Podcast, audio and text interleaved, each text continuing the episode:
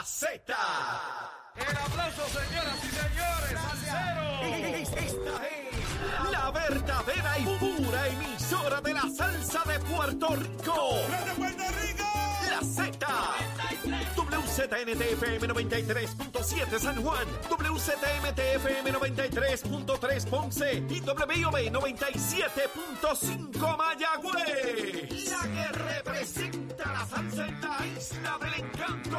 De aquí para el mundo. A través de la aplicación La Música Z93. Tu, tu emisora nacional de la salsa.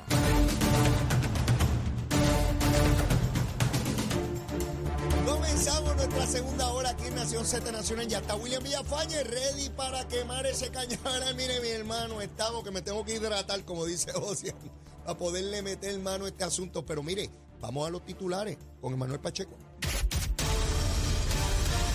Buenos días, Puerto Rico. Soy Emanuel Pacheco Rivera informando para Nación Z Nacional en los titulares. El director del negociado de investigaciones federales en Puerto Rico, Joseph González, levantó bandera sobre el incremento de menores en la isla que han sido víctimas de amenazas de extorsión con el uso de fotos, videos íntimos o de índole sexual obtenidos a través de intercambio en las redes sociales, videojuegos, chats y otros medios de comunicación electrónica. Según González, las víctimas predom- predominantemente son jóvenes de 14 a 17 años, particularmente varones. En otras notas, la Guardia Costera informó ayer lunes que el pasado domingo un grupo de 19 haitianos fueron rescatados luego de que fueran abandonados en un acantilado en la isla de Monito por contrabandistas. Los 10 hombres y 9 mujeres recibieron alimentos, agua, atención médica básica. Fueron trasladados a Mayagüez, a las oficinas de la patrulla fronteriza de Estados Unidos. Por otra parte, hoy comenzaron las clases en las escuelas públicas del país con decenas de planteles escolares en construcción y reparación, que por consecuencia limita el tiempo lectivo para miles de estudiantes que se enfrentan al rezago educativo a causa de las re- frecuentes interrupciones que han experimentado desde hace dos años por los terremotos y la pandemia de COVID-19. El Departamento de Educación confirmó que hay 55 escuelas cerradas. Casi la mitad de estas son en la región sur. Hasta aquí los titulares, les informó Emanuel Pacheco Rivera. Yo les espero en mi próxima intervención aquí en Nación Z Nacional que usted sintoniza a través de la emisora nacional de la salsa Z93. Esta con Nación Z Nacional por el Habla Música y Z93. Y aquí estamos comenzando, comenzando a quemar el cañaveral en esta segunda hora. Contento de estar con todos ustedes y me acompaña como todos los martes el senador William Villafañe. William, saludos. Saludos para ti, Leo. Saludos para los amigos aquí en el estudio y también para todo ese pueblo puertorriqueño. Oye, ya comenzó la sesión ayer, ¿no? Comenzó en el día de ayer. ¿Y qué ocurrió? Cuéntame. A- ayer no se vieron ¿verdad? medidas controversiales.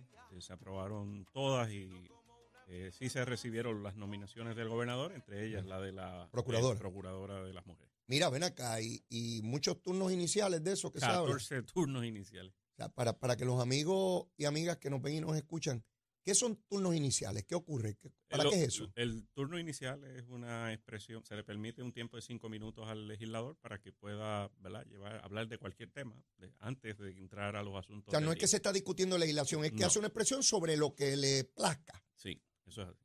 Y allí hubo 14 senadores que se expresaron sobre lo que quisieron. Sobre diversos temas, sí.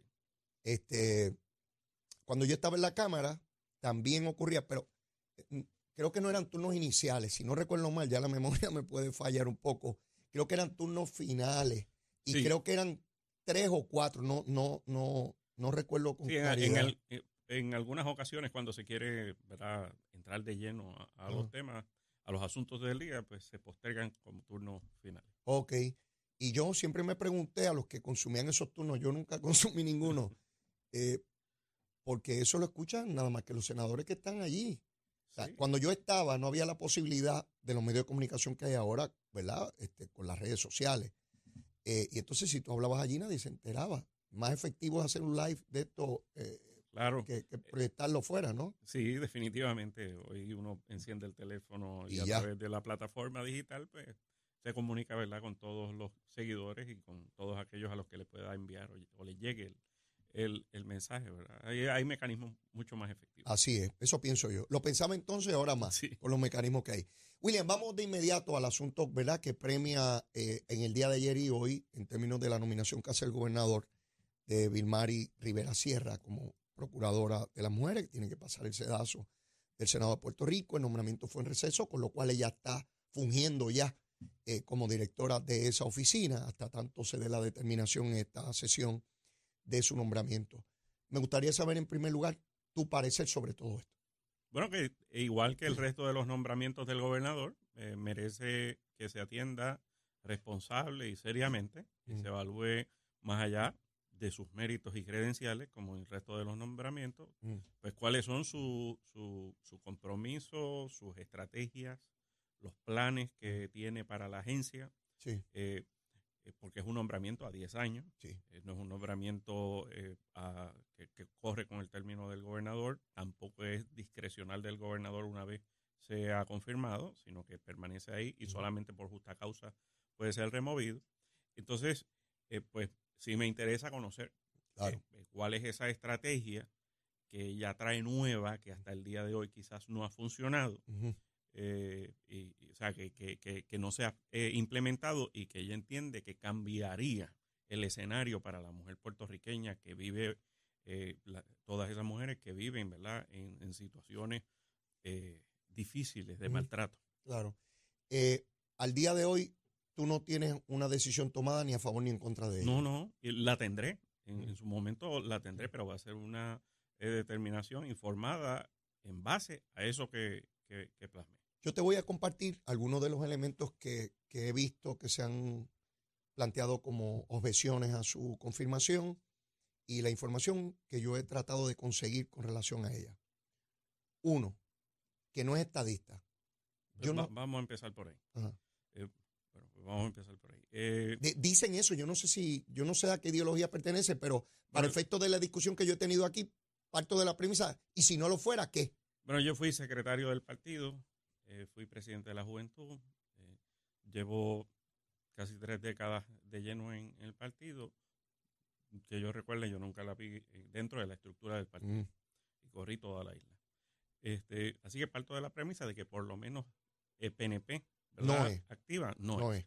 En, eh, partiendo de, de esa, de ese alineamiento, eh, el, el gobernador tiene ¿verdad? la facultad de hacer eh, nombramientos para multiplicidad de cosas. Ujú. Ahí se han nombrado personas a la judicatura, se han nombrado personas a fiscalía, eh, que tampoco han tenido un activismo eh, dentro del Partido Nuevo Progresista. Yo La, dejé la- vo- la esposa de Javier Aponte, de- de- ejemplo, del portavoz, fue nominada por el gobernador y es popular. Claro. Y, y se les ha votado, ¿verdad? Y a favor. a, a favor. Hay una realidad también, ¿verdad? En la composición del Senado de Puerto Rico que imagino que el gobernador la toma en cuenta al Claro. momento de hacer sus sin nominaciones. duda. Y, para un tipo de nominación como esta, pues eh, debe también, ¿verdad? Imagino que habrá considerado personas alineadas al Partido Nuevo Progresista, pero más allá de la eh, afiliación política, es eh, el compartir la política pública de la administración. Ok. Son dos cosas distintas. Fíjate que puede haber una persona que es de la misma afiliación política, pero no compartir la política pública de la administración. Así, o sea, puede haber un estadista reventado que no esté de acuerdo con la política pública del gobernador. Entonces, uno, eh, eh, ¿verdad? El que nomina es el Ejecutivo. El Ejecutivo lo que tiene que buscar a la hora de hacer nominaciones tales es que la persona eh, sea un instrumento eh, idóneo para que esa política pública que quiere implementar se haga realidad. El director del Instituto de Cultura no es estadista. No lo es. Y ha hecho un gran trabajo. Y ayudó a Ricardo Rosselló en todo aquello de Puerto Rico y toda la cosa, ¿verdad? Correcto. Está haciendo un trabajo excelente y no es estadista. No. Y, y la política pública de la administración la ha avanzado tanto el pasado cuatrenio como en el presente. Y a Wilda Palau, que no era estadista, era independentista, Pedro Rosselló, también, También al Instituto de Cultura. Eso es así. Así es que, superado el elemento político partidista, el otro elemento, Pero fíjate que sacamos el elemento político partidista, pero reforzamos el elemento de la implementación de política pública. de política pública, de cuáles son los lineamientos de gobierno, es. de gobierno. Me, me- me gusta mucho ese análisis, eh, porque me parece fundamental para manejar una sociedad, y una sociedad donde tenemos un gobierno compartido, ¿no? Sí, sí, y diversa, ¿verdad? Eh, También. eh, exacto. Vamos al otro punto. Que Matria la apoyó y Matria es un brazo, que en eso yo estoy de acuerdo, Matria es un brazo de la izquierda eh, para adelantar motivos ideológicos y se, se, se encausan en, en el- la cuestión del feminismo, cosa que otros pueden estar de desacuerdo, pero yo estoy de acuerdo con esa premisa. Matria la apoya y por lo tanto todo lo que Matria plantea, ella lo tiene que, que, que, estar de acuerdo. Pues yo empecé a averiguar, ¿verdad? Pues yo activo mi unidad de averiguativa. Estamos hablando de una mujer profundamente cristiana, practicante. Ella y su señor esposo, que es diácono, tienen un puesto en, la iglesia, tienen un hijo. Eh, es una persona provida, pero por su responsabilidad de organizaciones eh, para mujeres maltratadas, que dicho sea de paso, la organización que ella preside tiene un nombre religioso. Mira esto. Sí, sí. Hogar Nueva Mujer Santa María. Ahí lleva 18 años y 12 como presidenta de la red de albergues de violencia doméstica. Ella tiene que bregar con todas estas organizaciones. Y para poder ser presidenta tiene que ser una, una persona que pueda Sí. traer consenso. En el comunicado que emite el gobernador habla precisamente de que eh, él la ha visto en, pares como una persona que logra consenso y ella misma se describe así. ¿Tú crees que la están haciendo culpable por asociación? Ok, hay varios elementos ahí. Vale. Primero, el, el que elementos oponentes a la administración eh, eh, expresen la favorabilidad sobre X o Y nombramiento. Mira, ojalá todos los pros y contras De las administraciones eh, apoyaran los nombramientos. Ojalá todos. Pero el hecho de que un oponente respalde un nombramiento, pero, pero es que hay otro oponente eh, rechazando el nombramiento, que es la senadora eh, de dignidad. eh, que Rodríguez está- Bebe. Entonces, me voy a aliar con Rodríguez Bebe, pero entonces, eh, porque quiero llevarle la contraria al otro, o sea, eso, eso no, por un lado resta, por el otro suma, no, eso no, no es un, un- ojalá todos respaldaran. Ahora bien, eh, dentro de la red que ella dirige, eh, no, no solamente la, el centro que ella dirige, sino que múltiples centros son de base de fe. Hay múltiples centros de base de fe.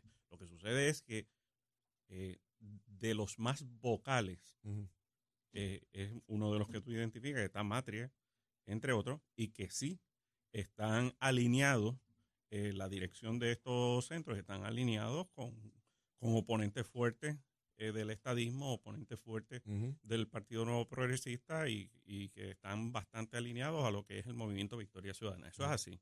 Algunos de ellos incluso, algunas de ellos incluso han aspirado a posiciones dentro de ese partido, pero es que son más vocales, Ujú. porque esa red, como te dije, incluye un sinnúmero de otros centros que son hasta de, ba- de base de fe. Ujú. Eh, y que el servicio que, que brindan es un servicio noble, un servicio noble comprometido con, con la mujer puertorriqueña. Y ejemplo de ello destacado ha sido precisamente el de el centro que dirige eh, Belmarí Rivera Sierra. Aquí lo que importa eh, detrás de todo esto es cómo nosotros identificamos que está designada, que va, va a liderar una oficina que es prominente dentro de la agenda para lograr eh, erradicar la violencia contra la mujer, como en esa agenda de, trabajo para estos próximos 10 años y dentro de los recursos disponibles. Su ejecutoria va a resultar en lo que persigue la, la política pública del gobernador, que es darle tranquilidad y seguridad a la mujer puertorriqueña. Y, y eso es lo que yo eh, creo que debemos enfocarnos. Mm. Eso es lo más importante aquí, so- sobre todo. Esto no es una ficha más en el juego eh, político. No, pues precisamente ese es el problema. Precisamente ese es el problema, que se ha politizado el asunto eh, de la dirección de la, de- Eso veo. de la Procuraduría Eso de la veo. Mujer. Entonces, hacemos un flaco servicio nosotros si jugamos ese juego. Sí, mejor, po- mejor ponemos la posición para elección que el No, pueblo decida quién va a Va- estar allí. vamos a lo serio, Mm. vamos a lo verdaderamente meritorio e importante, porque la mujer puertorriqueña está allá, allá afuera mirando y observando Miles, miles El- bajo condiciones este proceso. terribles. Este proceso. Me parece muy llano y superficial el argumento que esbozó el presidente del Senado diciendo de que habían eh, subido los asesinatos de, de mujeres eh, porque no había una Sí, eso, designada en propiedad. eso es Eso- eso es un disparate. demagogia Eso pura. es un disparate y me parece que eh, no es lo que la mujer puertorriqueña fuera, allá afuera está esperando. Creo que el gobernador, ¿verdad? Desde su evaluación, porque obviamente nosotros hemos comenzado la evaluación ahora. La, evaluación que él me imagino que por tiempo llevó realizando para definir, eh, en, última instancia hacer una designación, pues evaluó todo, hasta el costo político, Eh, pero puso por delante el bienestar de la mujer, que es lo que yo eh, presumo que el gobernador, ¿verdad? Como su compromiso, la seriedad que lo distingue, fue lo que fue primario en esa determinación de hacer eso. Y con la deferencia que le tengo al gobernador y al mismo tiempo con el mismo rigor que yo le exijo a la oposición política que domina el Senado de Puerto Rico, a que evalúen con seriedad a los que llegan allí a sentarse designados por el gobernador y que tienen en la, en la frente una insignia de la palma, pues de la misma manera yo eh, voy a brindarle esa seriedad en la evaluación de esta nominada. Excelente, excelente tu posición. Eh, refleja eh, mucha mesura y mucha madurez, William. Mucha madurez. Yo he estado en el proceso político por, por muchos años, quizás mucho más de lo que debe haber estado. Eh, y uno puede empezar a, a mirar con perspectiva los distintos asuntos. Yo veía algunos sectores estadistas súper alarmados. Yo decía, pero ¿y ¿qué les pasa? Que si no es PNP, que si aquello, que si lo otro. Y pues, estamos ante un gobierno compartido, estamos ante una persona que el gobernador ha tenido que trabajar con ella en el grupo PARE. Se la ha visto frente a, frente a sí.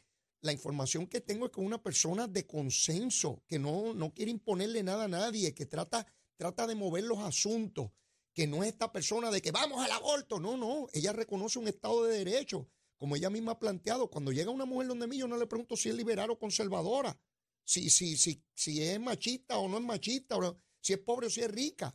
Veo una mujer en crisis que tengo que atender, que tengo que... Eso le ha dedicado dos, dos décadas de su vida. O sea, como ella dice, yo ando por los pasillos viendo el problema y la situación todos los días. Esto no es desde una posición de legislador o de alcalde o un teórico en la universidad o un oficinista o un bombero o un policía. No, no. Ella atendiendo todos los días una mujer destruida y, y cómo buscar alternativas. Y, y tú muy bien lo señalas, son 10 años. Y yo cuando van a nominar a alguien, y en esto yo estoy de acuerdo con muchos de los senadores del PNP que han planteado, yo no quiero un activista allí, y yo tampoco quiero eso. No quiero a alguien de extrema derecha o de izquierda allí, o, o perspectiva, todos en del, o los machos son unos bandidos y hay que liquidarlos a todos. Quiero a alguien con mesura, con entereza, con carácter y con madurez, con entendimiento eh, y con respeto a los demás. Y yo, hasta lo que he visto al momento, ¿verdad? Y yo sé que ustedes tienen que pasar por un proceso más riguroso que el que hago yo aquí en, un programa de radio. Eh, yo quiero verla en una vista pública, con las preguntas más rigurosas que puedan haber. No es pasarle pañito, no, no, duro. Y que ella tenga que medirse allí. Y yo estoy seguro que mientras más duro le den, mira el convencimiento que tengo, mientras más duro le den, más oportunidades tiene ella de mostrar su quilate. Claro, de eso se trata, ¿verdad?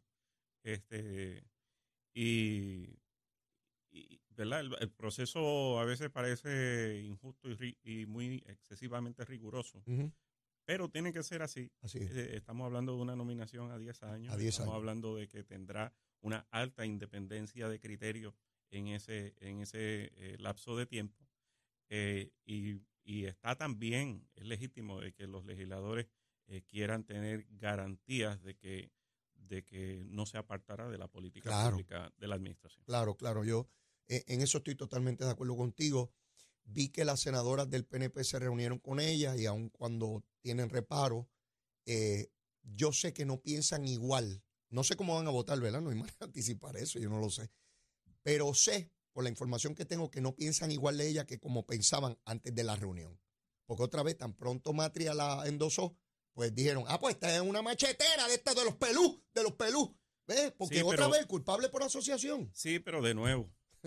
eh, entonces, me tengo yo que cohibir de apoyar ciertos nombramientos del gobernador porque entonces la oposición va a levantar bandera. Ah, lo está respaldando Villafaña, lo está respaldando los PNP. Ajá, Ve, O sea, hay un proceso allí y los apoyos, claro, tienen que ir a los méritos, tienen que ir a, la ejecutoria, al desempeño, a las credenciales. Eso, y, y ahí es donde yo lo veo. ¿eh? Hay unas experiencias donde han tenido que, que lidiar. Se extendió eh, el periodo para el cual Nino Correa puede desempeñarse en su cargo. Esto estuvo pendiente al final de la sesión pasada, no se aprobó. Eh, yo, yo no sé, pero políticamente pienso que intentaron ver si el gobernador lo retiraba final y firme, eh, porque, porque se ahogó y que en el trámite. Ese, ese cuento yo no me lo creo, William. No, no, no, yo O sea, tampoco.